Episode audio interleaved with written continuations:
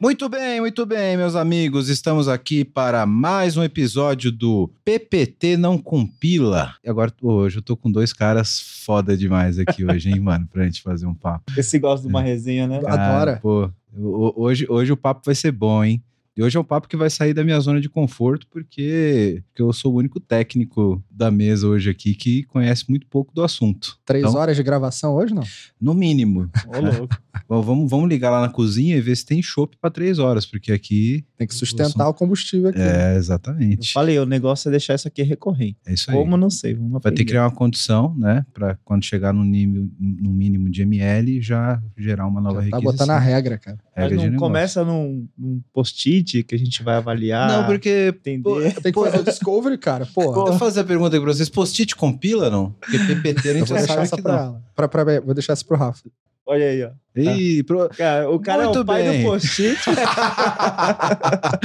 Muito bem, meus amigos, meu nome é Wellington Cruz, nós estamos aqui hoje para mais um episódio e hoje eu tô aqui com dois caras sensacionais. Primeiro aqui é o pai do Design Thinking. Nossa. Caramba, hein, Vitão? Que botou a moral lá em cima. Ficou, agora tem que a gente valoriza os nossos convidados, né? Vitor Gonçalves, como é que tá, Vitão? Mais um, mais um episódio aqui. Obrigado pela tua presença, cara. Ah, sempre um prazer, né, cara? Eu posso falar que já dá pra pedir música, né? Três Já- É, vezes. verdade, verdade. É, tá vendo? É, prazer, É. prazer. E tá contigo e com esse cara aqui, né, meu irmão? Pô, animal. cara. Animal. Cê- cê aqui, sempre gente boa, tem sempre espaço aqui pra gente trocar uma ideia e tomar um bom chá. Vamos que vamos. Rafael Lazaro. Rafa, obrigado, cara, por ter vindo. O Rafa, ele é gerente de transformação digital, certo, Rafa? Vai Isso aí, trocar uma gente. ideia aqui, conhece muito de produto e já queimei, pô, já queimei a pauta, né? Falando, era pra fazer um suspense sobre o que, que era, mas é, é isso aí, galera. O nosso episódio de hoje é sobre produtos digitais. Dá um oi aí pra galera. Então vamos lá. Olá, galera. É um prazer estar aqui com essas feras. Eu tenho aqui como referência o Vitor, né? Quem me conhece sabe o quanto que eu tenho de história com ele. E o cara que tá sempre na parceria comigo, o Wellington. Então, agradeço aí pela oportunidade de vir aqui gravar com vocês. Feliz demais. Show de bola. Acho que Vamos lá. Hoje, hoje o papo vai, ser bom, cara. O papo Vamos lá. Hoje é mesa de bar mesmo aqui pra gente trocar várias informações sobre isso, porque muito do nosso público é de área técnica, né? E que tá muito ligado hoje a esse processo de desenvolvimento de produtos digitais, é, com roadmap, negócio, tecnologia, arquitetura, débito técnico. Como que isso tudo funciona na prática, tá ligado? Porque Aqui nós fala do bagulho, né, Vitão? Já é da Sem casa, romance. sabe? Sem romance. Aqui o bagulho é na prática. Como é que a gente faz essa parada funcionar na real? Como que a gente ativa o valor de um produto? Primeiro, vamos falar o que é um produto e o que é valor, né? Porque são conceitos importantes que a gente precisa deixar claro. E como que isso tem um caminho de desenvolvimento? Como é que a gente traça um caminho de desenvolvimento? Como a gente combate desperdício de desenvolvimento? Como a gente faz validação de hipótese de um, de um determinado produto? Como que isso cria uma estrada de fato? Porque tudo isso gera software no meio do caminho, tudo isso gera mão de obra no meio do caminho, tudo isso gera operação no meio do caminho, né? E a gente sabe que hoje é praticamente impossível você esperar ter um produto acabado para poder colocar valor no mercado. O mercado ele é muito ágil. Como que a gente faz toda essa, essa engenharia funcionar e a gente avalia, pivota, escalona o nosso produto em voo? Tudo isso que a gente vai falar aqui, certo? Mas antes já vou soltar a bomba aqui na mão do- do- dos, do- dos caras de produto aqui, para a gente contextualizar o que, que é um produto e o que, que é um produto digital. Sensacional, hein? E dá, qual- dá pra fazer uma provocação da relação produto versus projeto. Essa eu Também. gosto. Não, é, é que eu gosto. você quebra minha pauta assim, né, Vitão?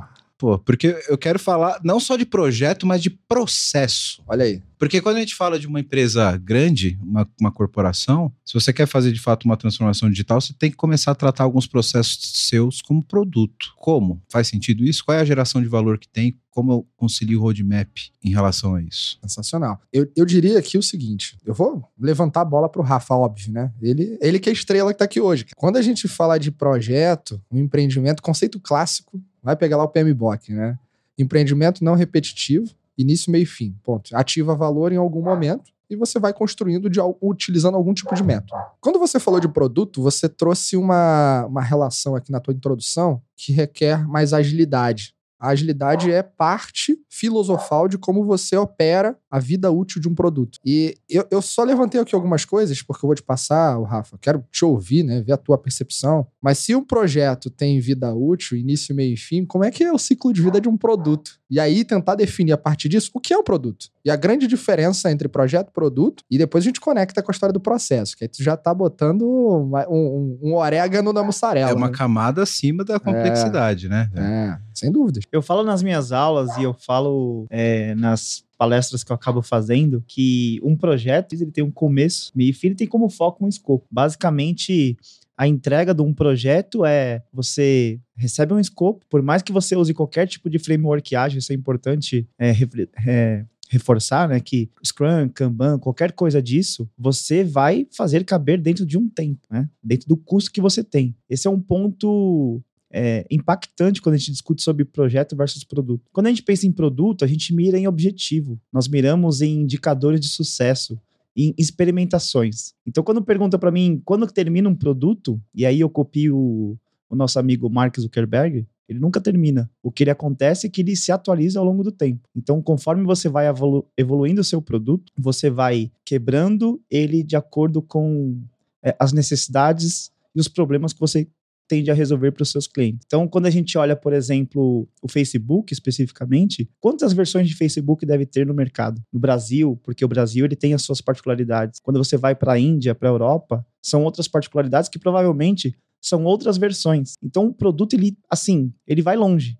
O que acontece é, na grande maioria das vezes, são as evoluções tecnológicas, de acordo com a evolução tecnológica, eu já passo a bola aqui para você, você vai aí é, quebrando, né, em fases dessa evolução. Um, ponto legal que a gente sempre discute com essa questão de se uma empresa ela é orientada a projeto ou a produto, né, que eu já ouvi de algumas pessoas que eu acho um ponto de vista interessante, é que você ser orientado a produto não necessariamente quer dizer que você não terá mais projetos. Qual é a opinião de vocês sobre isso? Porque eu, eu acho que quando você tem, por exemplo, corporações mais abrangentes, você pode ter um projeto estratégico que pode direcionar algumas alterações ou algumas, alguns aprimoramentos em alguns produtos. E esses produtos eles podem ter a sua vida útil afetadas por esse projeto, que geralmente é uma estratégia mais horizontal que afeta vários produtos. Como que a gente vê isso do ponto de vista de gestão? Essa, caramba, eu já, já fui profundo aqui na segunda Essa pergunta. é complexa. Porque se, se cada produto deveria ter a sua autogestão, teu próprio roadmap, teu PM, teu PO que está olhando para o mercado, como que é feita essa, essa, essa gestão horizontal de um ponto de vista estratégico de uma empresa maior que precisa descer essa estratégia para N produtos? Isso ainda dá uma sobrevida para a forma de pensar de projeto, que aí nesse caso ele tem começo, meio e fim, curto, que vai afetar o roadmap e o ciclo de vida daqueles produtos que, como você falou, não, tem, não, não, não termina. Ele só está adotando uma estratégia que é provisória para atender uma determinada demanda de mercado, por exemplo. É, como, que, como que vocês veem isso? Tem espaço para as duas abordagens? Não?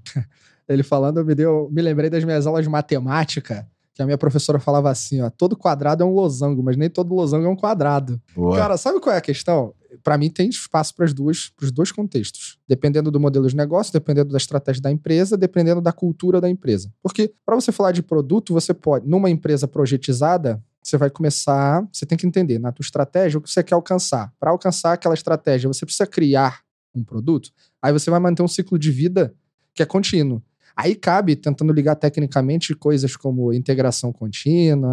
É, aí é continuous discovery, continuous delivery, continuous integration, tudo é contínuo, né? O contínuo. tempo inteiro vivendo, descobri descobrindo, O que, experimentando, que é o que o Rafa falou. o que tem tudo a ver com o que a gente falou do ciclo de produto, né? É, eu, eu acho que essa questão de continuous discovery, de continuous deployment, con- continuous integration, esse ciclo ele vem para atender uma necessidade que é o foco do desenvolvimento de software orientado a produto. Porque projeto não precisa disso. Quando a gente era top-down, você podia bidar na tua máquina, entregar o produto pronto e acabou. Essa questão do continuous, que a gente tem muito atrelada à metodologia de software, CICD, processo de descoberta, que, que é em ciclos, é para atender uma necessidade de você ter uma camada incremental em cima de produto. Então, é porque assim, para passar para o Rafa. O ponto que determina onde cabe uma cultura de produto e uma cultura de projeto é o modelo de negócios. Se eu tenho um modelo de negócios que requer constante experimentação e aprendizado, tem gente que fala assim: vamos criar um projeto de agilidade. Mas, cara, qual é o modelo de negócios por trás? Se é algo para ativar valor, é um produto digital, uma plataforma, sei lá, vou citar exemplos aqui, é, eu não vou citar nome, vai, marca, essa marca tinha que aparecer aqui, mas plataforma de mobilidade urbana. Aí você me fala em off que eu mando a proposta de patrocínio. Aí fechou. Plataforma de mobilidade urbana, cara, aquilo ali é um produto, né? Você pensa aí, você chama o cara, o cara vem, te busca e te leva de um ponto ao outro. Provavelmente você já sabe qual eu tô falando. Esse aí já não vai ser tão fácil de patrocinar. Pois é. cara, é, é um serviço, né? Ativa valor constantemente, mas está em também constante evolução e tentando descobrir com o cliente os próximos passos. E aí, cara, a... as empresas que tentam falar, não, vamos colocar projeto com escopo e mesmo que a gente faça um. aplique um momento de discovery, sabe o que é comum? É fazer um discoveryzinho, tem um momento, ah, fiz um discovery, agora vamos fazer o desenvolvimento. Aí, em cima do desenvolvimento, você pega do Discovery, fatia o desenvolvimento em várias etapas, entrega uma vez, falou, tchau, acabei. De deixa, deixa eu fazer um parênteses aqui, porque a gente está entrando em termos muito específicos eu quero voltar exatamente nesse ponto, projeto versus produto, que eu acho que a discussão maior está aqui, mas como pode ter gente que é ou muito da área técnica ou gente que é entusiasta do assunto e não conhece todos os termos?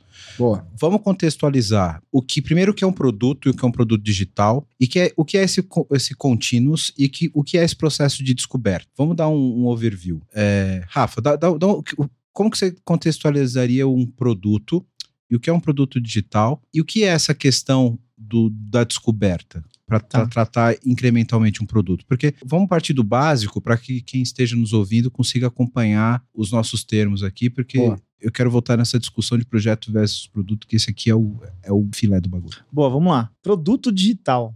O pessoal acha que produto digital é um app, é um aplicativo rodando. Nem sempre, é, necessariamente, você precisa ter um aplicativo. Mas a forma como você se relaciona com o seu cliente, se ela é de forma digital, ou seja, se você tem, vou pegar um exemplo mais básico, você trabalha num bar, tem um bar ali e você entrega produtos e serviços como conveniência, você vai é, servir um almoço, coisas nesse sentido que é um produto, certo? Quando você digitaliza a experiência do seu cliente, seja ela é, com um atendimento mais versátil, como por exemplo acontece aqui, em que nós usamos uma comanda digital, quando você tem uma flexibilidade nos processos usando tecnologia a favor, você está construindo um produto digital. Então eu sempre reforço, eu tento tirar a visão de plataformas, né, que é o que a gente sempre leva, e eu tento levar para o mais básico, para o pessoal entender que assim, nem sempre, eu reforço isso, nem sempre um produto digital é a entrega de um aplicativo. O produto digital está muito relacionado à forma como você se relaciona com o seu cliente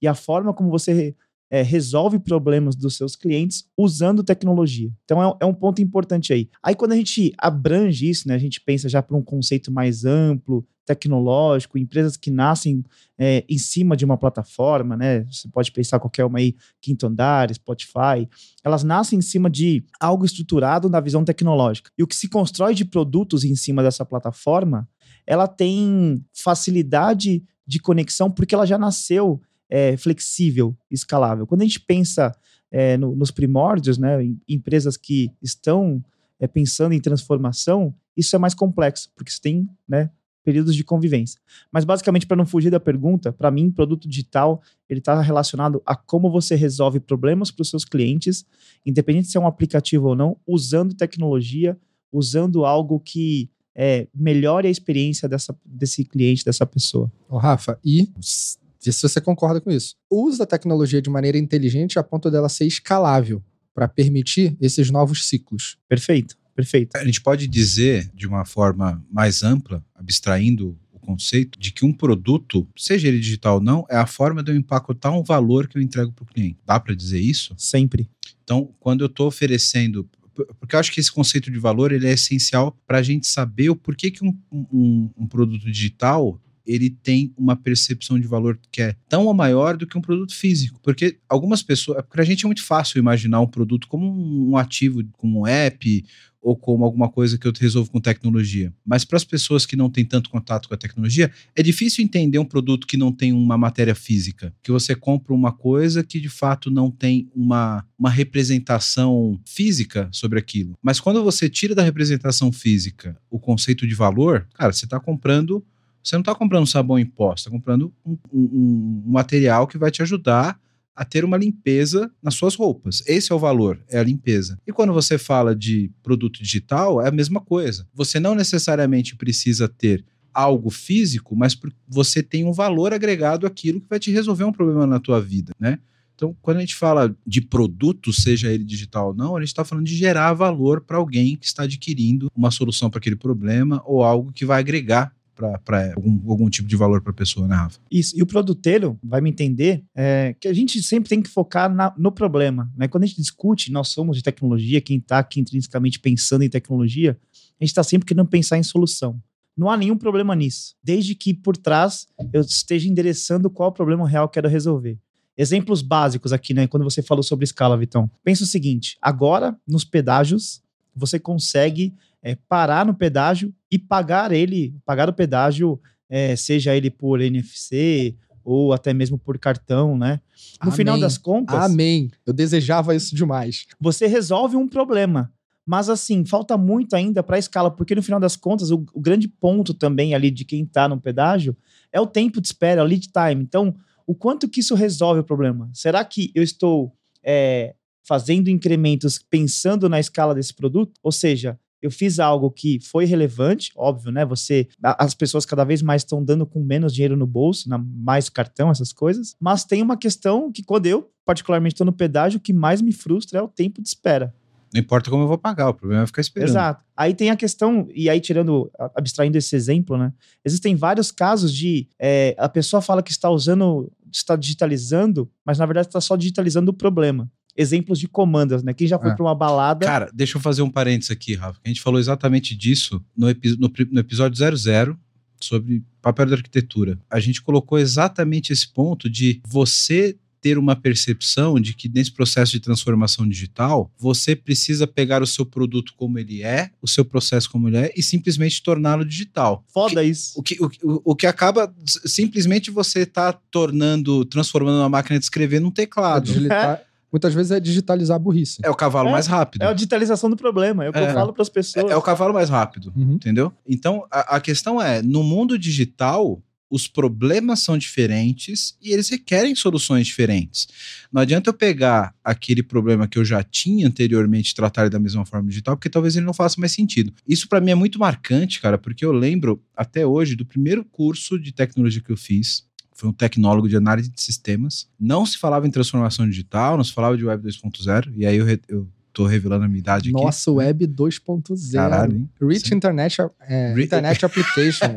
não, existia, não, existia, Flash ainda na época. É. É, a gente falava de Delphi na, nessa, nessa época, VB5, enfim. Mas uh, o, o, o, grande core do, do analista de sistemas, qual que era? Por que, que o curso de análise, análise de sistemas e o curso que até hoje é chamado de Sistemas da Informação ainda bebe muito na fonte de conhecer administração e processos de negócio. Agora está falando mais de processo de negócio, mas antes tinha muita administração, contabilidade, etc. Porque o core, nessa época, era você entender um processo físico, manual da empresa e como aquilo poderia ser digitalizado. Então, o, o, os sistemas dessa época, eles eram muito baseados nisso, do tipo, cara, eu tinha ali uma, como você deu um exemplo, uma comanda, Rafa. Nossa.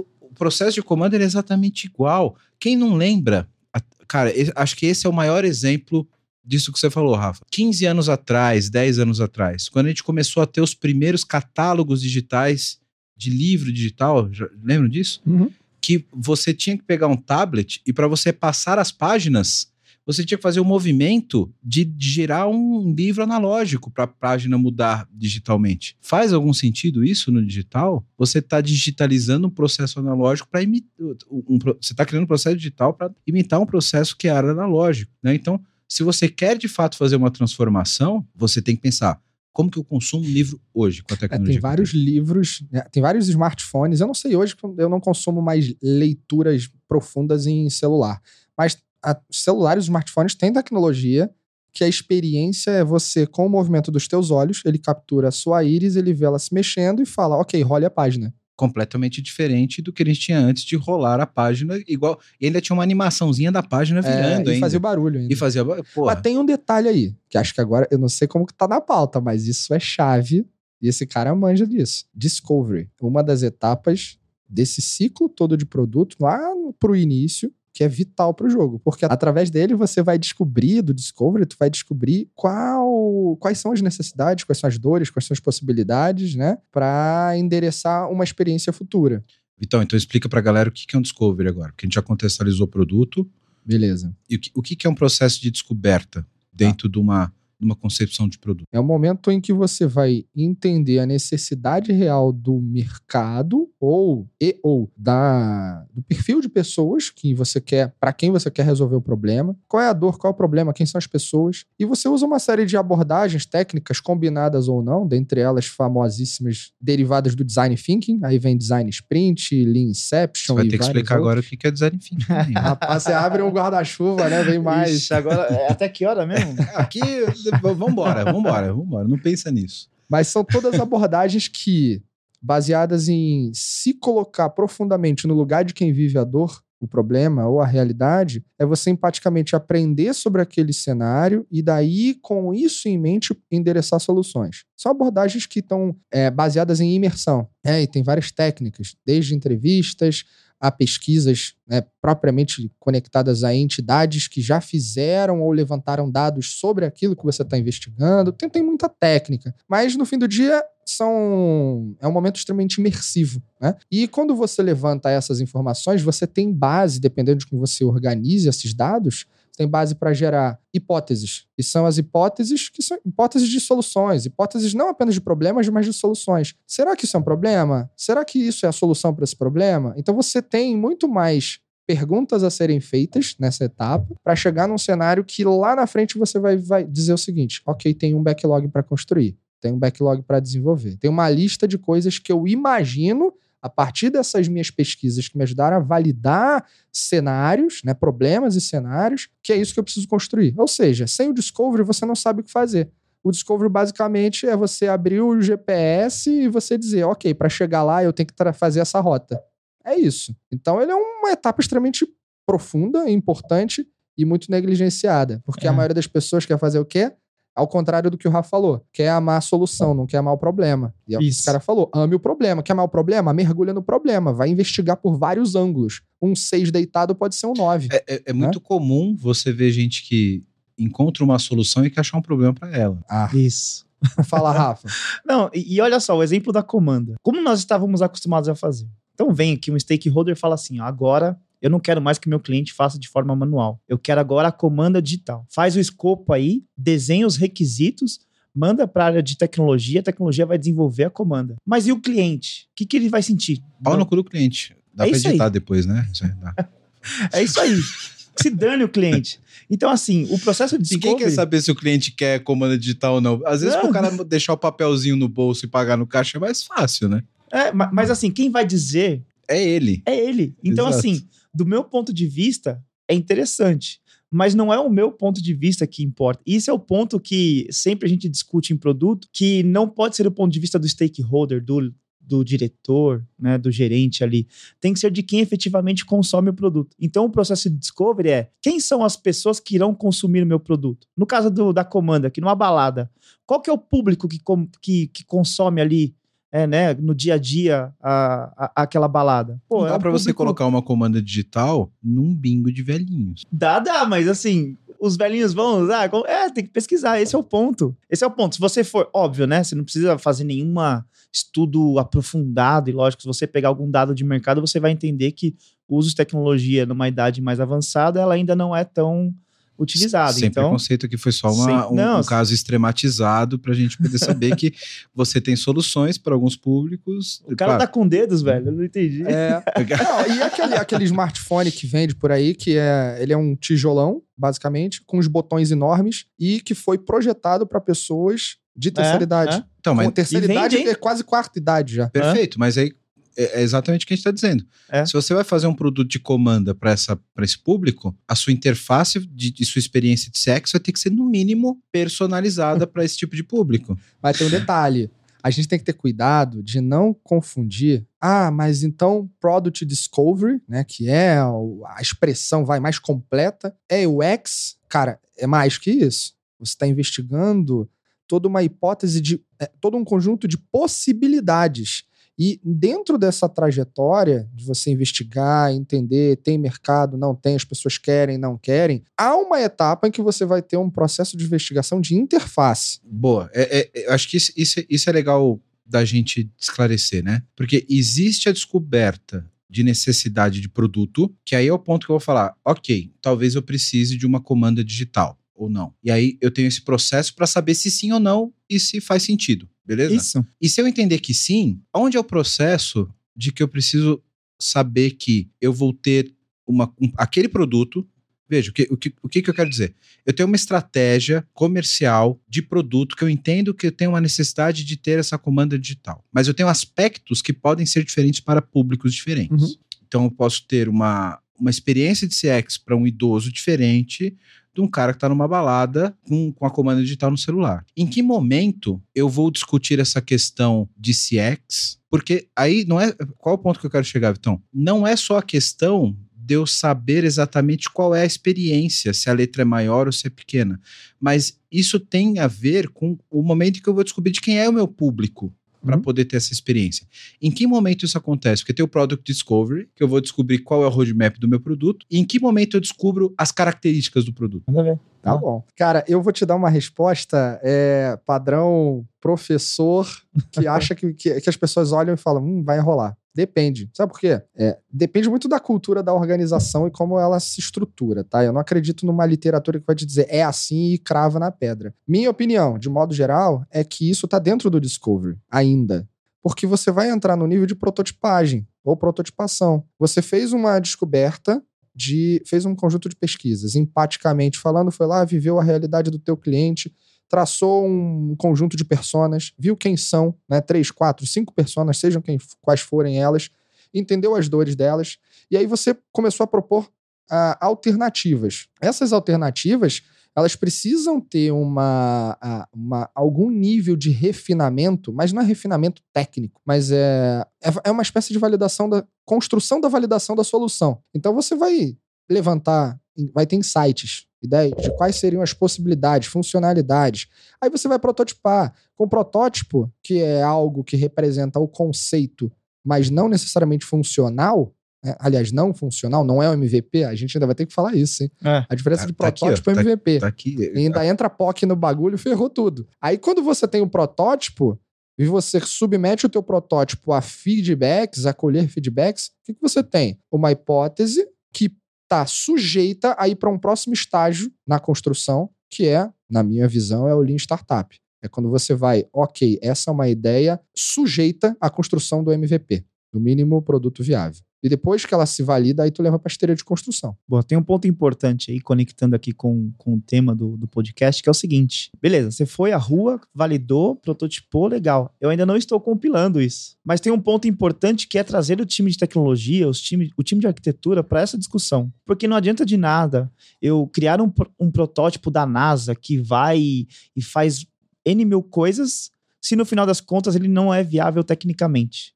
Então é sempre importante nessa etapa de discovery entender do ponto de vista tecnológico como escalar esse produto. Porque aí vai do ponto de vista da estratégia da empresa, da empresa como o Vitor falou. Se a empresa usa algum tipo de tecnologia que o que está se propondo a ser construído é, não, não, não há conexão com a minha tecnologia atual, e se o meu esforço para a construção de algo novo é extremamente desconectado com a estratégia da empresa, então tem esse ponto aí de impacto. Então trazer no processo de discovery o time de tecnologia para perto para a discussão desta construção, ele é extremamente importante. Então eu ainda não Saber o que vai ser feito e se envolver com o negócio. Exato. Eu, eu estou aprendendo no momento de discovery qual é o sentimento do meu cliente e se aquilo que eu vou fazer ele é relevante para o meu cliente. Então, como que a gente pensava antes? Pô, eu só escolhia e fazia. Assumia como verdade, batia a minha vontade, É. vai e constrói. Agora, assim, pô, o que, que a gente tem de tecnologia por trás? Cara, se eu usar aqui alguma arquitetura X,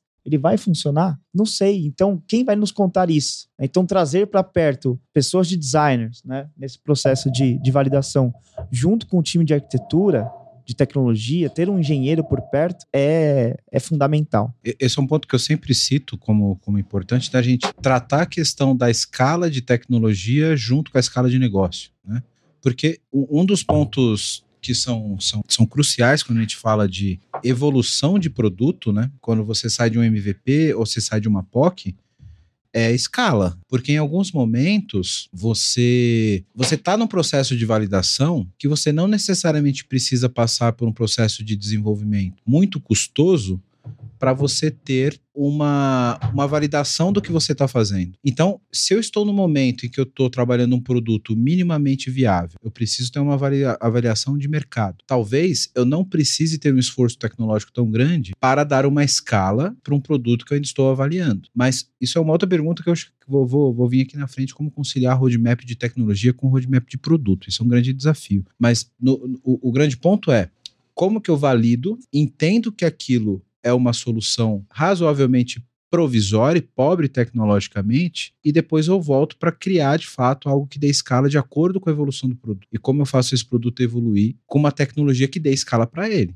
Porque não adianta eu criar uma solução que ela é criada para eu ter uma escala pequena, para uma validação de mercado, uma, uma validação de negócio, e depois eu querer escalar a partir dali, porque eu não tenho toda uma estrutura de tecnologia que me permita seguir a partir dali. Qual é o momento onde eu consigo falar, cara, ok, a partir daqui eu preciso ter escala, a partir daqui eu preciso estar preparado. Uma coisa é eu criar o Facebook para atender o colégio lá do Zuckerberg, tipo, para avaliar. Vamos fazer um, um- MVP aqui na universidade, colocar os rostinhos de todo mundo, como ele criou lá. Não adianta eu escalar a partir dali. Como que eu crio uma estrutura para que o Facebook seja o que é hoje, né? Quando a gente fala de MVP, é MVP inclusive tecnológico. Nós não podemos pensar em criar é, visões de escala é, do ponto zero. Mas minimamente eu tenho que construir algo que me permita fazer aquilo funcionar. Então, se eu estou construindo um MVP pensando nas hipóteses que vão validar algo que resolva um problema do meu cliente, eu tenho que ter esse time de arquitetura, de tecnologia perto para entender o básico. Então, qual é o básico tecnológico que eu preciso? Às vezes, o básico tecnológico se eu vou fazer, sei lá, uma landing page, eu vou construir algo, eu não preciso se conectar com os meus bancos de dados aqui. Faz um form, faz no Google Sites que seja, mas que minimamente é, o time de tecnologia deu tom sobre, ó, pode usar essa plataforma porque ela basicamente vai ter as informações que a gente precisa para lá na frente escalar. Uma vez que eu validei isso e funcionou, é, deu o market fit, como você falou, pô, tenho clientes aqui interessados em consumir o meu produto, agora sim eu vou pensar em escala. Aí a escala vem uma tecnologia mais robusta e tudo mais, que se conecta com o todo. Agora, vou- quero, quero a sua opinião, Vitão, mas antes eu quero fazer uma provocação aqui que é que, que vem. O, o time de tecnologia vai se sentir representado. Muitas vezes a gente fala de, de MVP e fala de, de validação de hipótese, e, eu, e na minha visão particular, faz todo sentido que o foco seja totalmente a entrega de valor na ponta. Para você validar, não importa. Tipo, cara, não importa como tá a cozinha, beleza? Eu vou fazer uma cozinha suja, mas vou fazer um prato para saber se o cara gostou. Agora, se eu precisar dar escala para esse prato, eu preciso ter uma cozinha um pouco mais arrumada. Como que eu consigo gerenciar a expectativa para que aquele MVP, e passa muito por formação e conhecimento das pessoas, isso, na minha opinião, como que eu consigo fazer com que aquele cara que tá fazendo a avaliação daquele MVP, porque às vezes o MVP é um sucesso, às vezes aquilo vai bombar. E aí você vai ter um PM, um PO que fala, cara, maravilha, agora a gente vai fazer isso, isso, isso, e aí vamos abrir agora de 10 usuários, a gente vai abrir para 5 mil e a gente vai ter que ter essa funcionalidade. Aí chega o coitado do cara de tecnologia e fala, "Ah, cara, beleza, mas não vai dar Google Site, a gente vai ter que fazer tudo de novo, vai ter que... E como que gere essa expectativa de mercado, Rafa? Porque é o que você falou, cara, pode ser que uma landing page no Google Site, o cara fala, beleza, puta, funcionou, tive me interessado e tal. Aí, às vezes o cara que tá, tá à frente dessa gestão do produto não entende que, porra, se eu precisar de fato escalar a partir daqui com uma validação, ou eu tenho que fazer um produto novamente do começo, ou eu tenho que pensar, e o que é um segundo caminho, né? Pensar no MVP que eu faça o mínimo que seja uma estrutura para evoluir a partir dali. Isso, no fim, é, é, é, é como gerenciar a expectativa. Isso. E como que isso se trata dentro de um time com pessoas e com expectativas e com empolgação de mercado. Esse é o ponto-chave quando a gente fala de ter um engenheiro perto. Porque não adianta eu criar uma, um, um protótipo, validar algo, se eu estou construindo além do que a minha tecnologia permite dentro de casa. Então eu tenho que fazer é, soluções inteligentes é, que pensem no meu cliente, mas que tenha é, a conexão com o técnico. Então, no final das contas, se eu faço um processo de discovery desconectado, é isso que acontece. Acontece de eu não ter é, depois é, a escala do meu produto na grande maioria das vezes.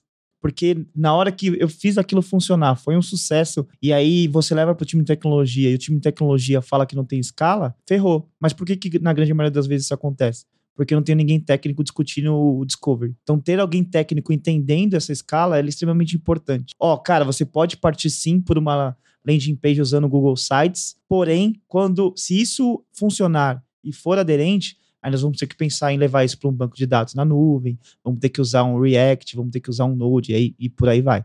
Então, tem pontos importantes aí. Agora, olha como isso se conecta com a cultura organizacional. Vou voltar na cultura. Quer dizer, voltar na cultura pelo terceiro episódio, né? Seu cara da cultura já. Cara, existe uma, uma toda uma restrição técnica do da tua estrutura, da tua infra, enfim, da tua arquitetura, que vai te direcionar como você pode construir um MVP. Só que tem um outro fator. Eu sou um cara que, dependendo da empresa com qual eu atue, de verdade, não preciso da tecnologia para fazer MVP. Podem me crucificar. Mas o Dog isso, Hero, por exemplo. Esse é o ponto que eu quero chegar, mas eu quero chegar nesse. O, o Dog Hero, que você hoje consegue encontrar pessoas como você para cuidar do seu cachorrinho enquanto você viaja, por exemplo, né? ao invés de você deixar num hotelzinho para cachorro, você deixa lá com alguém. Ele não nasceu com uma plataforma, um aplicativo ou nem mesmo com uma página criada no Google, qualquer coisa. Ele nasceu com uma planilha do spreadsheet do Google e um grupo de WhatsApp em que as pessoas entravam no grupo e falavam: Eu tenho cachorro, eu também tenho, eu também tenho. Tá, coloca todas as informações, onde você mora, nome do bicho, se ele toma remédio, idade dele, enfim, todos os detalhes, teu endereço e a data que você quer que alguém cuide dele para você. Aí quem tiver afim de cuidar, vai bota o seu nome do lado, na planilha. E o que ela estava fazendo ali? Validando um conceito de negócio no mercado a partir de um. Ela não fez. Isso que é interessante. Não foi feito um processo de design, de discovery previamente com um monte de pesquisas. Foi uma dor que partiu dela. Dali ela propôs uma hipótese. A partir de uma. Ela visualizou uma ideia, essa ideia era uma hipótese, ela propôs uma solução não tecnológica, validou muito rápido, o grupo do WhatsApp lotou e a partir dali ela falou: ok, agora é hora de eu escalar. E aí, sabe qual é o jogo? Sabe onde vira a chave? Que é onde eu vejo onde a maioria das pessoas erram. E independente da cultura, e eu concordo, tem cultura empresarial que precisa você ter a tecnologia ali para dar o gás. Sabe por quê? Porque se o cara cria uma planilha de Excel em grupo de WhatsApp, dependendo da empresa, Sabe o que os acionistas vão falar? Tu tá de sacanagem com a minha cara, mano. Porra, vou criar planilhinha? Você tá louco? Você acha que eu vou eu tô aqui para brincar? Não. Pô, mas isso aqui eu faço em duas horas. Porra, que se dane, maluco. Leva três meses. Aí você descaracteriza ou recaracteriza para a tua cultura o que é o MVP. E o outro fator, só para fechar, é quando. Tô, tô babando aqui pra perguntar. quando não se usa dados métricas de validação. Quando que decidiu se fazer um aplicativo do Dropbox, por exemplo? Quando o vídeo que o Drill, o CEO do Dropbox, botou lá na internet e bateu na, na, na, no vídeo, bateu X milhões de visualizações. Quando as pessoas falaram, porra, gostei disso, me cadastrei aqui para receber informações primeiro e ser um dos primeiros usuários. Ele determinou meta. Uma, a métrica tem que ter uma meta. Senão você tá brincando. É bullshitagem.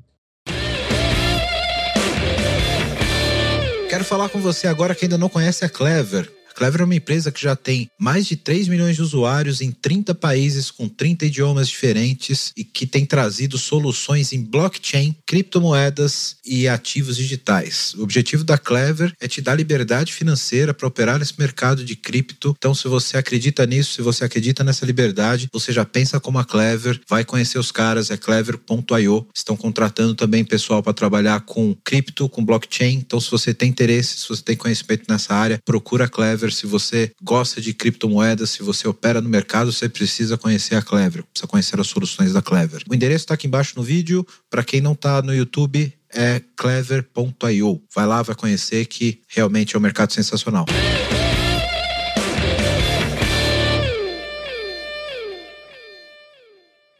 Ó, eu vou, eu vou fazer uma, um questionamento aqui que é muito de quem tem o- a cabecinha quadradinha do técnico da arquitetura, tá, Então, me ajuda aqui. Qual é a correlação ou a dependência da validação de hipótese com o MVP e o incremento de produto? Porque o que você falou é perfeito É quando você tem uma validação de hipótese, beleza? Então, eu quero validar se as pessoas deixariam o cachorro comigo e se tem uma demanda razoável disso de mercado para poder eu ser um cuidador, por exemplo, como citando o caso do Dog Hero, beleza? Então, para isso, eu posso usar lá o WhatsApp, planilha e saber se existe demanda e eu valido essa hipótese. Essa validação da hipótese é um MVP ou vou deixar para vocês responderem. Ou um MVP ele precisa ser uma primeira etapa incremental do produto que eu possa evoluir a partir dali e não voltar atrás. Eu tenho a visão, mas eu vou deixar o Rafa. Porque, Falar. veja, se, se eu considerar essa etapa onde eu usei o WhatsApp e as planilhas como MVP, eu não consigo evoluir a partir dali. Eu não vou conseguir utilizar a partir dali planilha e o WhatsApp para fazer minha gestão. Aí eu vou ter que voltar, Sim, fazer um uma detalhe. concepção de MVP, de, de se, isso for o MVP, de que, cara, qual seria o mínimo produto que eu desenvolveria para isso e poder evoluir a partir dali. Well, sabe qual é o detalhe? Eu dei o exemplo de uma startup. Esse é uma startup que nasceu no momento. Cara, a startup nasce. O que ela tem a perder, cara? No máximo, o investimento de algum anjo. O que ela tem. Uma grande empresa que vai adotar uma postura de produto, ela tem um legado para proteger. Então, dificilmente ela vai conseguir adotar essa postura. E aí, por, por conta de todo o seu conjunto burocrático, porém necessário, porque gerou valor até aqui, ela vai precisar se preocupar e talvez descaracterizar o MVP de uma startup para se transformar no MVP numa primeira versão. Tá certo, tá errado? Tem chita que vai dizer, porra, isso tá errado, isso é babaquice. Mas, cara, vai viver aquela cultura lá, velho. Às vezes não dá, velho. Eu acho que a gente tem que separar os potes. Quando a gente fala de uma startup, é, primeiro, ela tem uma vantagem que ela não tem legado. Né? Marley Marty Kagan fala sobre isso. É? Então, quando você tem ali uma startup, ela nasceu, como ela não tem legado, Nothing to lose. é, quando ela não tem legado, Fala fica bonito, né, cara? Não, é só Esse a cara- cerveja mesmo. é diferente, né? O cara é É diferente. só a cerveja. Então, quando você não tem legado, você pode, óbvio, é, construir o que for necessário, porque você não tem com quem se conectar. Então, você pode criar várias hipóteses de várias formas. Esse exemplo do Dog Hero ele é muito parecido com o exemplo do, do Thales Gomes, do Easy Taxi, que basicamente foi: o cara precisava pedir um táxi, ele estava lá no, num, evento, não conseguiu pedir o táxi porque é, não chegava, né? Ligava nas cooperativas, não chegava. Mais porque ou menos o que acontece com o Uber hoje. Aí qual foi a validação? Aí, ó, a palavra, a validação de hipótese dele. Ele fez o seguinte, ó, eu vou criar uma página com um formulário. Deste formulário, a pessoa coloca o nome, o endereço de onde ela está e para onde ela quer ir. Se esse formulário funcionar, cair na- aonde caía? Caía na minha caixa de e-mail. Então, da caixa de e-mail dele, ele falava assim, pô, a pessoa tá no ponto A, quer ir pro ponto B, vi no e-mail, o que, que ele fazia? Ligava na cooperativa, falava assim, ó, vai em tal lugar. Funcionou, ele validou a hipótese. O que, que foi o MVP dele? Ainda com essa mesma página de formulário, ele fez um acordo com algumas cooperativas e com essas cooperativas ele falou assim, ó, para cada corrida que eu te ligar, você me paga X reais. Acho que era um ou dois reais, alguma coisa assim. Os caras, beleza. Então tá bom, tá combinado, tá combinado. Então quando caía nessa página e entrava num form e caía no e-mail dele, ele ligava para cada corrida, ó, amigão, essa, se- essa semana aqui, 10 corridas, me paga 20 reais. Tá bom, vem aqui receber. Então isso é MVP. Eu já estou em operação Mar é, aberto. porque eu já validei uma hipótese. Então a hipótese dele foi com ele mesmo. Ele validou, funcionou. Pô, funcionou agora como que eu penso em escalar esse negócio? A primeira escala dele foi se conectar com uma cooperativa e falar assim, amigão, eu continuo aqui com a minha operação, na minha paginazinha, EasyTaxi com BR, e pede aqui. Aí, o final da história, todo mundo sabe, né? O cara conseguiu fazer dinheiro a roda aí. Vendeu pra China. Isso aí. O spoiler do final é vendeu pra China. Diz ele que não tá rico por conta do EasyTaxi. Enfim. é, é, Mas deu pra pegar a separação entre a hipótese e o MVP? isso, é isso que eu queria. É resolver um problema Isso, é isso que eu é. queria. eu- é porque o produto em si, o mínimo produto viável, não necessariamente ele é só a resolução de um problema que eu validei na hipótese. Eu posso ter outras características que vão formar esse MVP, né? Então, geralmente a, a validação de hipótese é, é- é algo que você vai validar que você consegue resolver um problema que você tem demanda de mercado, como foi o caso do, do EasyTaxi que falou que foram, fo- foram duas hipóteses que ele validou, né? Se existe a demanda e se ele consegue conectar com quem resolve a demanda. Isso, né? validação de hipótese eu ainda não lancei o mínimo. Eu basicamente fui a campo e entendi se aquilo tinha valor. Então eu entendi que aquilo tem valor, beleza. Agora o meu próximo passo é coloco isso de alguma forma para passar a gerar valor para as pessoas. Agora, tem o MVP, que isso é importante ser comentado. O MVP, ele pode se validar ou ser invalidado. O Uri Levine, o fundador do Waze israelense, ele fala o seguinte: tudo que você deve fazer com toda a sua energia é tentar não validar a sua hipótese. Porque se você não conseguir não validar, você tem um caminho à sua frente. E aí, o, o, o Thales deve estar com a orelha quente agora, né? O Thales. Patrocina nós aí, É, o G4. pô, Gestão 4.0 aí, ajuda a gente. o Thales teve uma, uma questão que foi interessante. Ele pegou lá, já tinha um MVP, já tinha passado por um, um estágio. Só que quando ele chegou num contexto, nesse contexto, Rafa, em que eu tenho um mar com 5, 6, 10 cooperativas, as cooperativas começaram a falar assim: porra, não, não quero. Eu não quero que você fique arrumando cliente para todo mundo. Eu quero que você arrume só para mim. Aí, come- aí o Thales falou assim: não, pô, mas aí pro meu negócio, isso não faz sentido, porque eu não tenho escala se eu focar em uma cooperativa. O que, que ele fez? Cooperativa, beijo, me liga.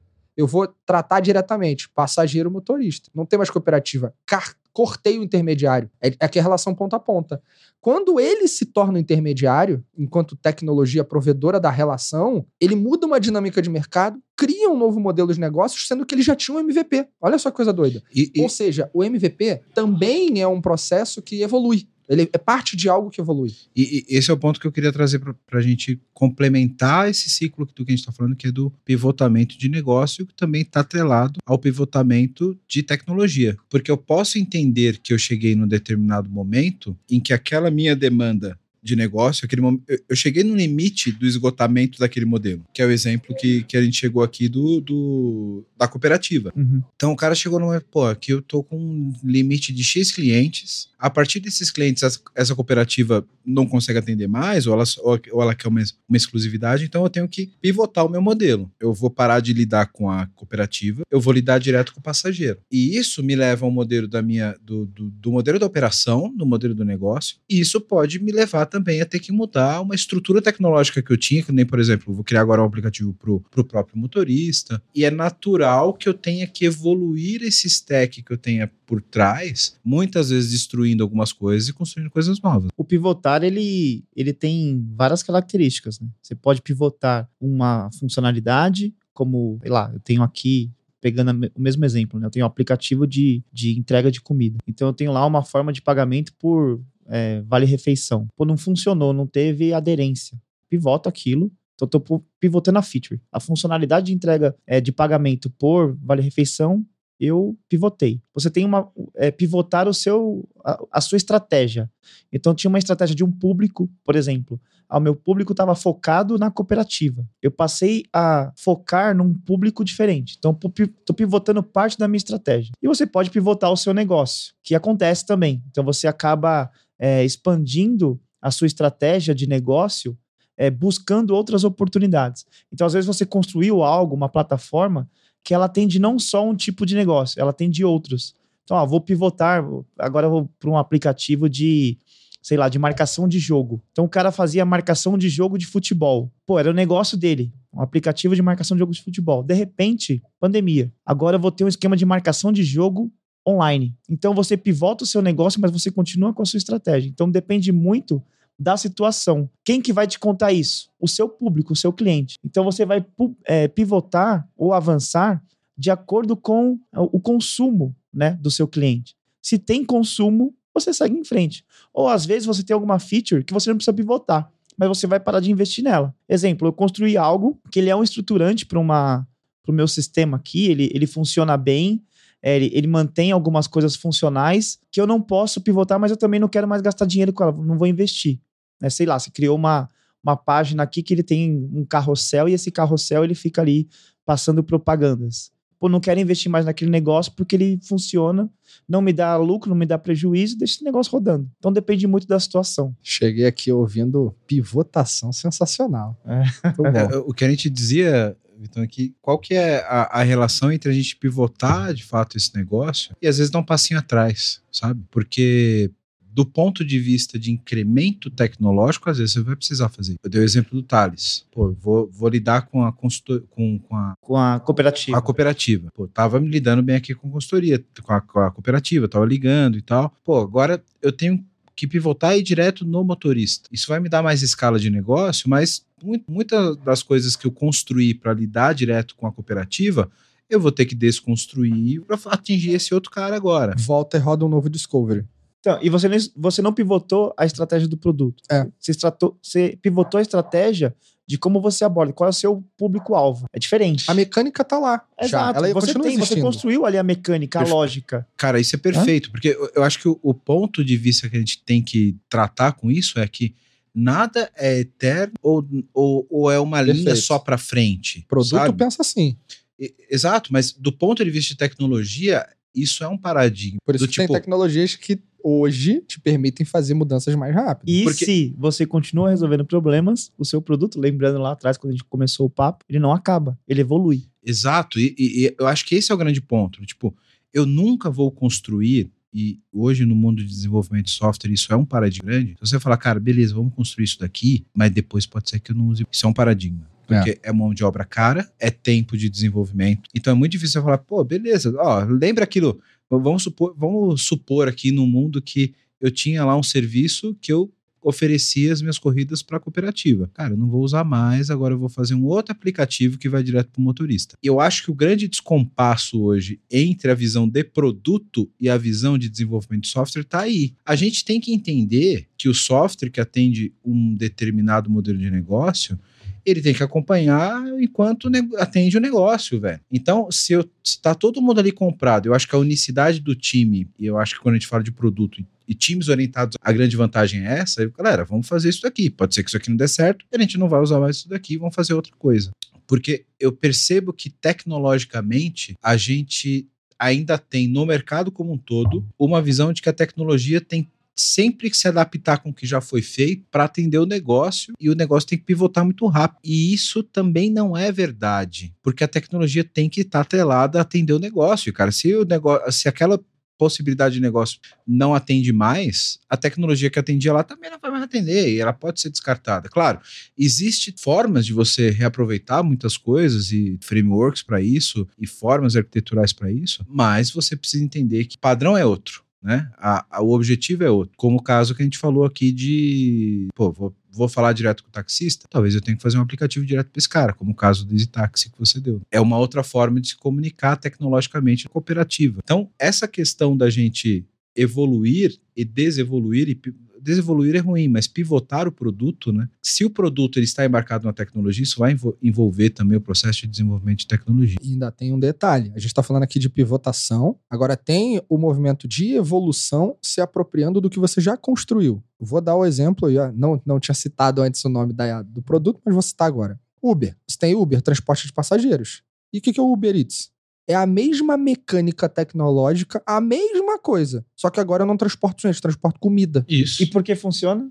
Conceito de plataforma. Exato. Você tem uma plataforma, essa plataforma ela é única. E o que, que muda por trás? As regras de negócio. Eu tenho uma regra de negócio que é ida e vinda de passageiro eu tenho uma outra regra de negócio que é de vinda de pessoas que querem consumir produtos de comida. Mas a plataforma ela tá ali, ela é escalável a ponto de eu conseguir conectar vários tipos de produtos. Essa é grande diferença do nosso mundo atual, né? Quando antigamente nós construímos vários monolitos, como seria, né? Eu teria o Uber para entrega de passageiro, o Uber Eats para entrega de, de comidas e por aí vai eu teria vários monolitos. Hoje em dia, não. Você nasce num conceito de plataforma. Aí, filosofando já, o Gartner fala sobre, fortemente sobre isso, que os times de tecnologia, é, em empresas grandes, grandes corporações especificamente, elas têm que focar em, em times de plataformas. Esses times estão conectados ao quê? À tecnologia, especificamente.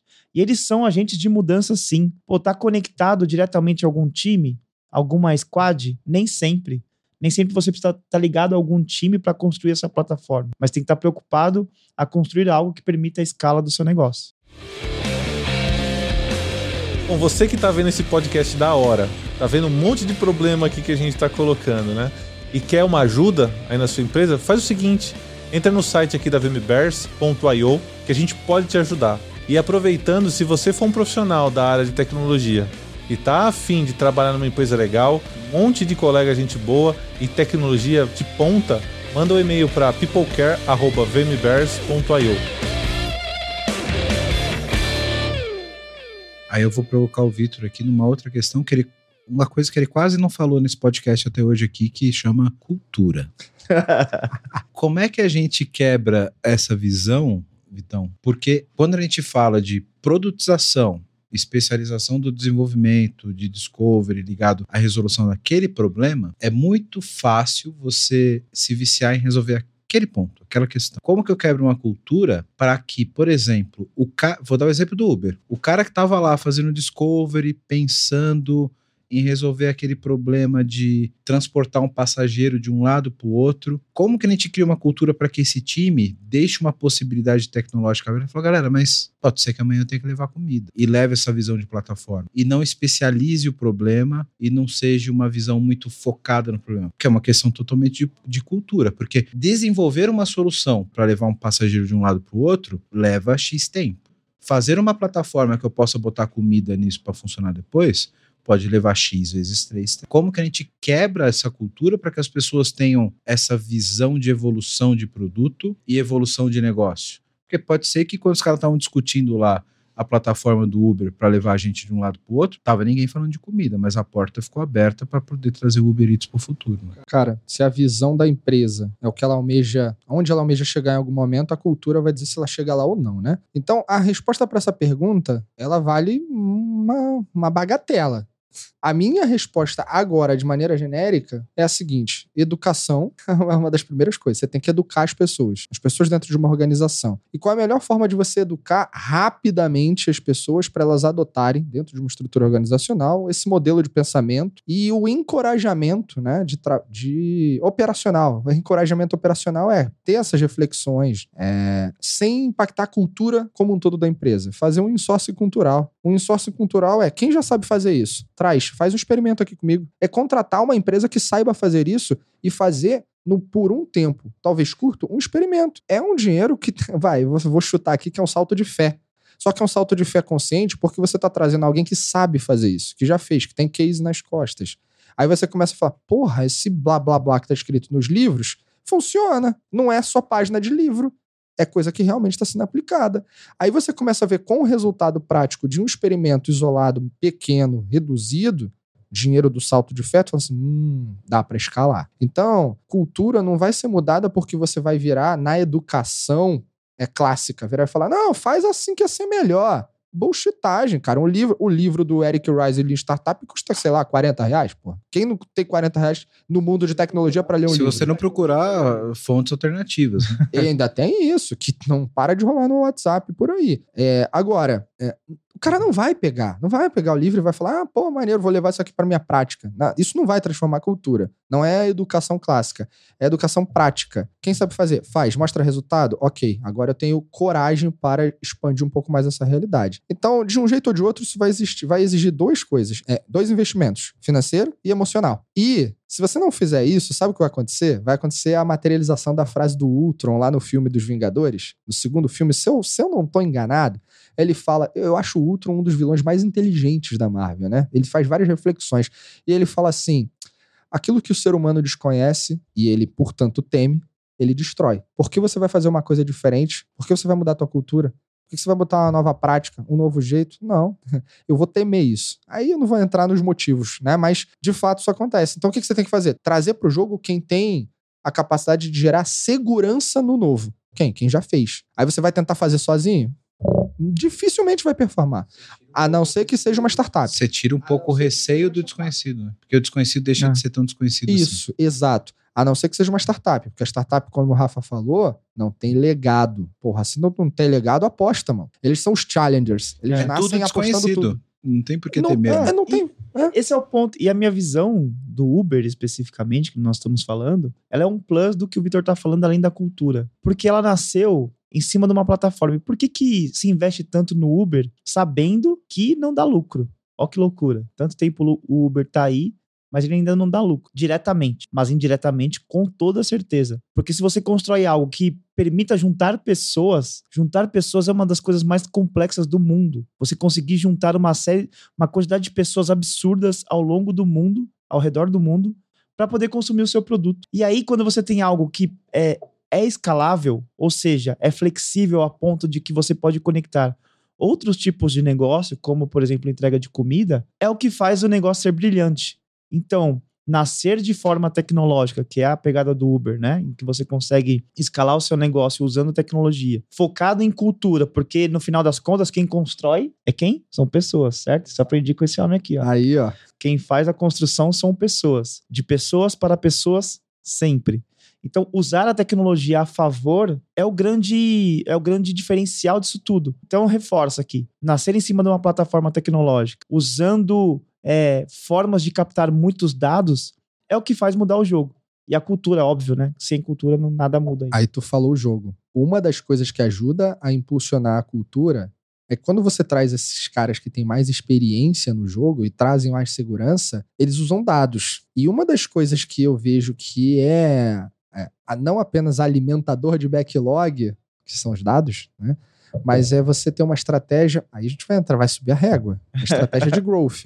Deixa eu fazer um Product growth. Product Growth. Aí é o ponto. Aí vai longe. Isso aqui dá uma série, né? De produto pra gente falar. Porra. Como a gente tá com, com o tempo já indo pro final, eu quero pegar essa, esse gancho, Vitão, de que você falou exatamente sobre o que são os dados e como que a gente evolui o produto com base em dados. E manda a galera assistir o episódio do Thiago, né? Sem dúvida. Quem, não, quem tá ouvindo aqui deve ter passado lá. Ouve aí, Por porque foi sensacional. Ciência de dados. Ciência de dados, a aula do professor Hollenberg, sensacional. Nome artístico. nome artístico, né? Como que a gente pega esse produto e aplica métricas e validação para poder evoluir? Aí virou, de fato, mais um podcast. É. Mesmo porque, Pô. cara, dependendo do produto, você vai ter métricas específicas criadas só para aquilo. Porra, o, o Drill lá do Dropbox, ele criou uma métrica. Se eu não tô enganando, não sei se tu, tu se lembra da história aí, Mas, mas só para para a gente poder afunilar e dar um, um, um contexto com tudo que a gente já falou. Desse processo de descoberta, fez, etc., tem que sair, então, processos que me permita ter uma avaliação métrica E com meta. para isso com meta. Tem que né? medir. Com meta. essa, essa frase é mais clássica do que andar para frente, né? Você não consegue controlar aquilo que você não mede. Exato. É isso aí. O Drill, se eu não tô enganado, ele colocou lá uma meta de 5 mil. Ele, ele criou um vídeo mostrando como seria o Dropbox. E já existiam outros serviços de compartilhamento de arquivo na nuvem na época que o Dropbox surgiu. surgiu. Só que ele tinha uma proposta de valor baseada numa interface mais amigável. Setinha verde, vermelho, aquela a- as setas entrelaçadas dizendo que tá sincronizando, etc e tal. Aí gravou, botou lá e, e criou uma página. E na página tinha assim: se você curtiu esse vídeo, se você tá afim de ter esse negócio primeiro, usar primeiro, eu vou te mandar um convite. Deixa seu, deixa seu nome e seu e-mail aqui. Meta: 5 mil cadastros em X tempo. Ele teve 75 mil cadastros em menos de 24 horas. A porra tava mais do que validada. Aí ele falou: "Vó, bora construir, bora liberar, vamos fazer isso acontecer, né? Mas é muito louco, né? Porque se a, se a validação dele estava baseada na demanda de pessoas que precisavam de, de compartilhamento de arquivos, e a premissa dele era diferente de usabilidade, como que ele validou essa premissa dele ser diferente perto a uma demanda de mercado? Aí é que tá. Você não precisa. é, é, você tem ideias. E ideias surgem da cabeça de pessoas que conectam insights, que vivem os seus problemas, que rodam algum processo de design. Ele teve um insight, cara. Ele propôs aquilo. E depois que ele propôs, ele explicou. Era um vídeo gravado da tela dele, do computador dele, operando um, um Dropbox fake. E aí ele mostrou, cara, um vai. flash, um videozinho rodando. né? É, ele já tinha uma programação, sabe? Mas não, não, não era uma parada evoluída, era na máquina, rodando Sim, local.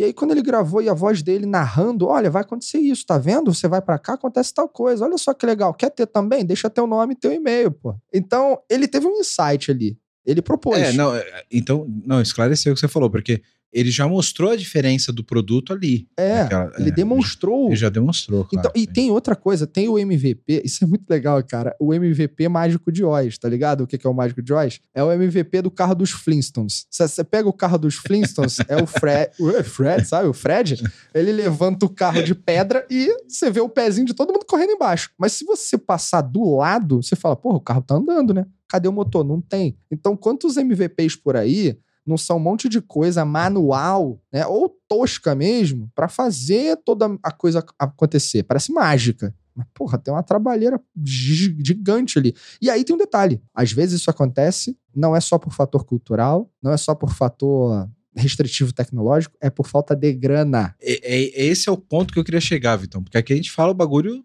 na real, né? Esse cara que faz esse MVP para rodar, isso é um MVP ou ele tá validando a hipótese? Porque o MVP ele tem que ter um V de viável. É viável? É, ele não é sustentável por longo prazo. Então, e, e aí volta naquele ponto que a gente falou, né? Mas, cara, o MVP não é para durar longo prazo. O MVP é para você testar durante um tempo curto se você tem mercado.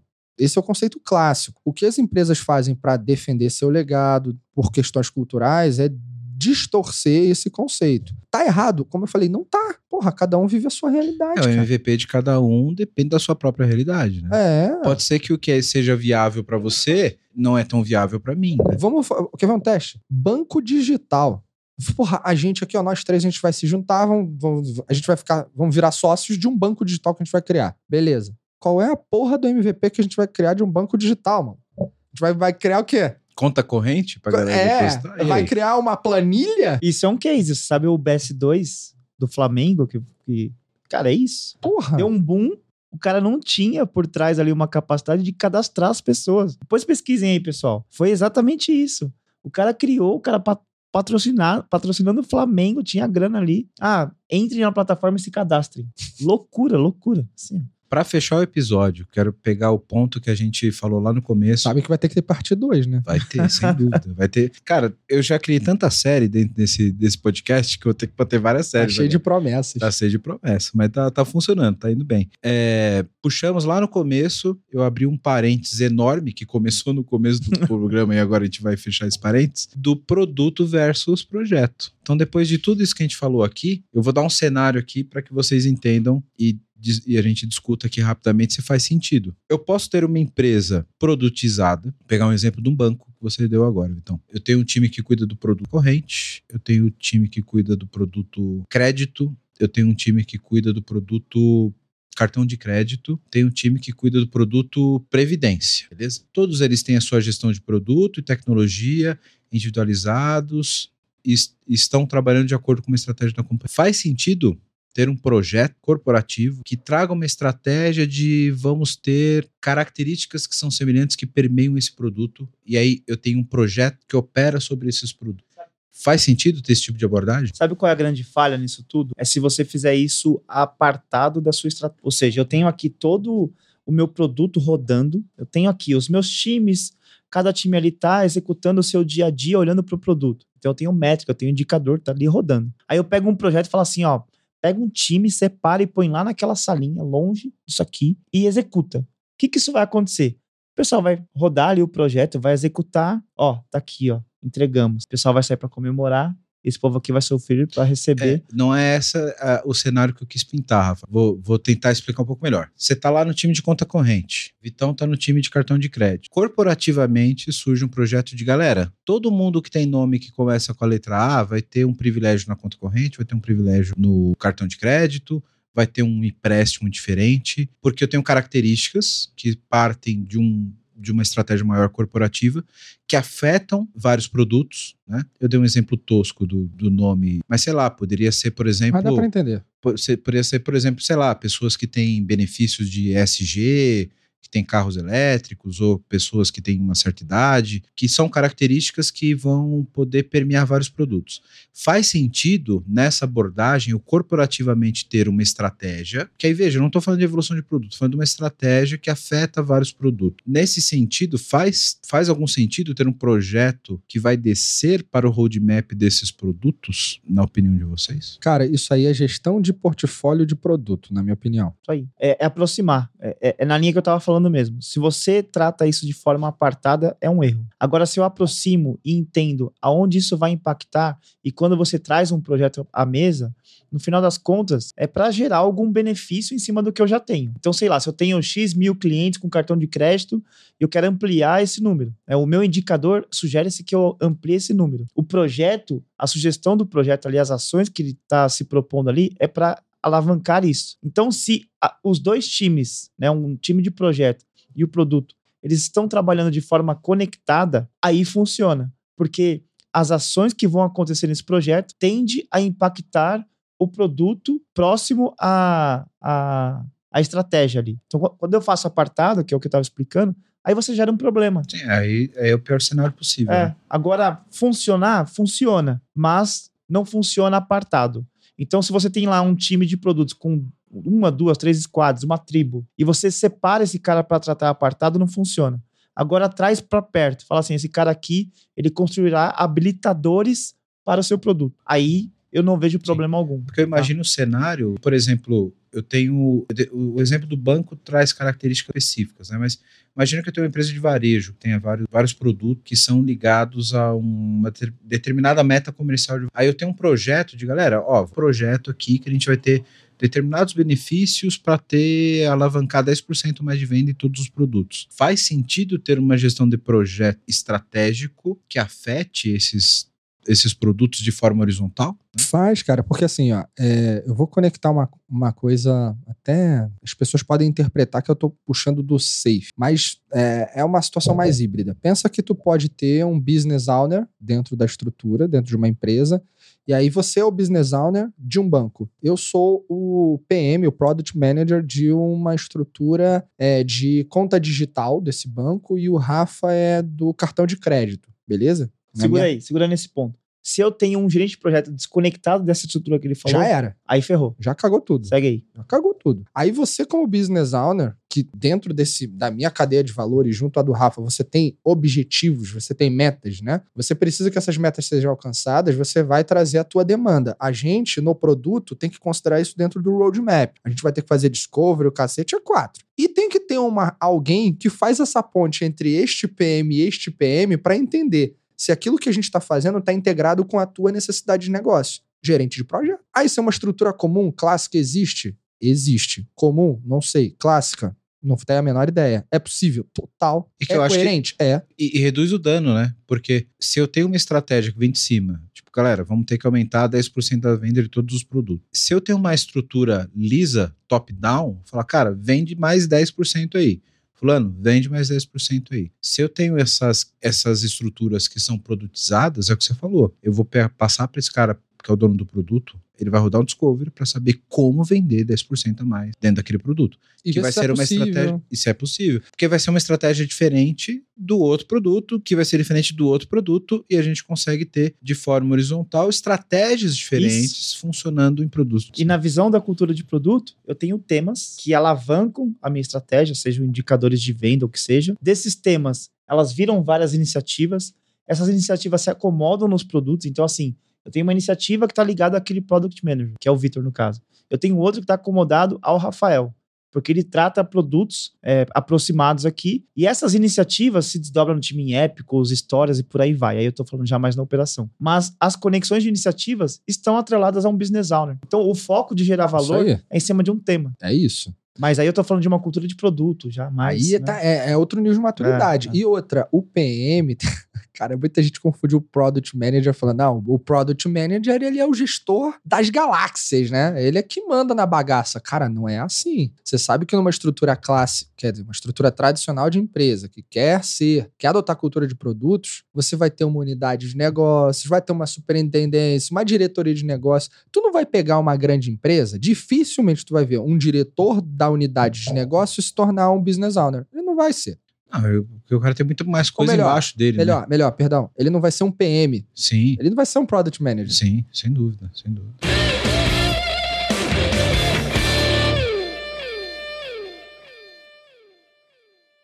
Muito bem, cara. Puta, sensacional. Muito bom. Cara, estamos estourando Bom nosso tempo caralho. aqui. Dava pra fazer esse papo muito mais tempo. E eu quero agra- agradecer aqui a presença de vocês novamente, mas não sem antes vocês saírem aqui com a camiseta do podcast. Mentira! aí, eu velho. ia fechar. Eu vou, eu vou vestido. Eu... Pera aí, Porra! pera aí, pera aí, pera aí, que tá aqui, velho. A minha é M, hein? Desse tá. tamanho? A piada, a piada. Mas eu ia comentar que no meu fechamento é, porra, não posso sair daqui sem uma camisa dessa. O cara já se antecipou. Não, não tá vacilando. Porra, Ô. sensacional. Que é isso, hein? Olha aí. Do Vitor é 3G? Não. Vê se serve essa G aqui pra você. Peraí, peraí. Aqui. G, Rafa. Boa. Aqui, ó. Post-it não copila. Cara, Post-it. Não é compila, mano. sensacional. Vamos abrir, né? é louco. Eu, eu vou embora vestido. Não tô nem aí. Isso aí, mano. Obrigado pela presença de vocês aqui. Mano, isso aqui Show. eu vou usar amanhã, é sexta-feira, sextou com essa Aí, ô. Rafa, então é o seguinte, amanhã a gente usa, posta, marca PPT não compila, arroba Boa. PPT não compila. É Não, vou aí. marcar. Vou, vamos tirar uma foto agora. Lógico, Agora, mano, lógico. foto. Já, já botei um Rios aqui pra galera poder sentir quais são os próximos episódios. Caralho, sabe o que é mais maneiro na camisa? É o símbolo do, do, do PowerPoint riscado. PPT aqui não tem chance, mano. Sensacional, mano. Sensacional. Pô, Vitão, eu mandei para uns amigos meus, só É. dando feedback que galera da, da FIAP. E aí, quando eu falei do, do, do nome do, do podcast, a galera pirou. Porra, melhor nome, velho. Não da hora, né? nome. Legal. É, é isso, velho. Não É isso, velho. O negócio é. Negócio de ficar no PPT e no post-it, velho. Não, não, não Quando vira. vem assim, o amigão tem uma apresentação te fazer. Você olha lá, o cara vem, saca aquele, né? Falam, ih, mano, puta, ela vem não tá babado." nem a, né, com uma interface. É isso aqui, o bagulho é na prática, velho. Aqui é na real. É isso. Vitão, obrigado de novo. Você é quase sócio dessa porra aqui já, mano. Obrigado, mano. Você sabe que a cadeira tá sempre à disposição aqui. Apareceu aqui em São Paulo, você grava com a gente, velho. Não importa o assunto. Cara, sempre um enorme prazer. Sempre que eu tô aqui, eu mando mensagem pra esse cara antecipadamente. Estarei em São Paulo. Se Yeah. tiver espaço, estarei, estarei na mesa. E a cadeira tava, tá sempre à disposição, velho. É sempre um prazer, cara. Tamo Show junto. Foi Muito incrível mais uma vez. Muito bom. Vida longa, PPT, pila. Show de bola. Rafa, obrigado, mano. Muito Infelizmente, por conta da pandemia, fazia um ano e meio que nós nos víamos, né? bom. Verdade, Nossa, né, velho? Cara, Verdade. e assim, é bom demais reencontrar não só amigos, mas pessoas que inspiram. Então, agradeço de coração aqui pelo convite, foi bom demais. Show de bola. Você vai voltar aqui mais vezes, mano, porque esse, Bora. esse assunto tá pano pra manga e a gente vai, vai evoluir muito mais ainda. Polêmica, vamos, vamos para os mais polêmicos. Va- é, hoje a gente mais pegou leve só é. pra pegar o, o, o gancho pra galera sentir a, Parte 1. a, a- a vibe da parte 1, mas vamos, vamos pegar é, esse gancho aqui e vamos evoluir com esse assunto. Show de bola. Obrigado novamente, meus convidados aqui. Obrigado pela presença. Você que tá ouvindo a gente, segue nas redes sociais, a tudo arroba PPT no Compila. Agora já tá lá Twitter, Instagram, LinkedIn. Segue a gente no YouTube. Tá vendo a gente no YouTube? Vai lá, comenta, dá o like lá, segue no canal, recomenda aí. Conhece algum produteiro, conhece o dev que, pô, mas o MVP, não sei lá. Manda pro cara, manda ele comentar que a gente volta aqui na parte 2 e vamos dar continuidade para esse papo maravilhoso aqui. Obrigado novamente para todo mundo. Acompanha lá nas redes, segue na rede social, nas plataformas de streaming. Obrigado, galera. Valeu, Vitão. Valeu, Rafa. Obrigado, galera. Um abraço. Até a próxima. Até mais. Tchau, tchau. Valeu.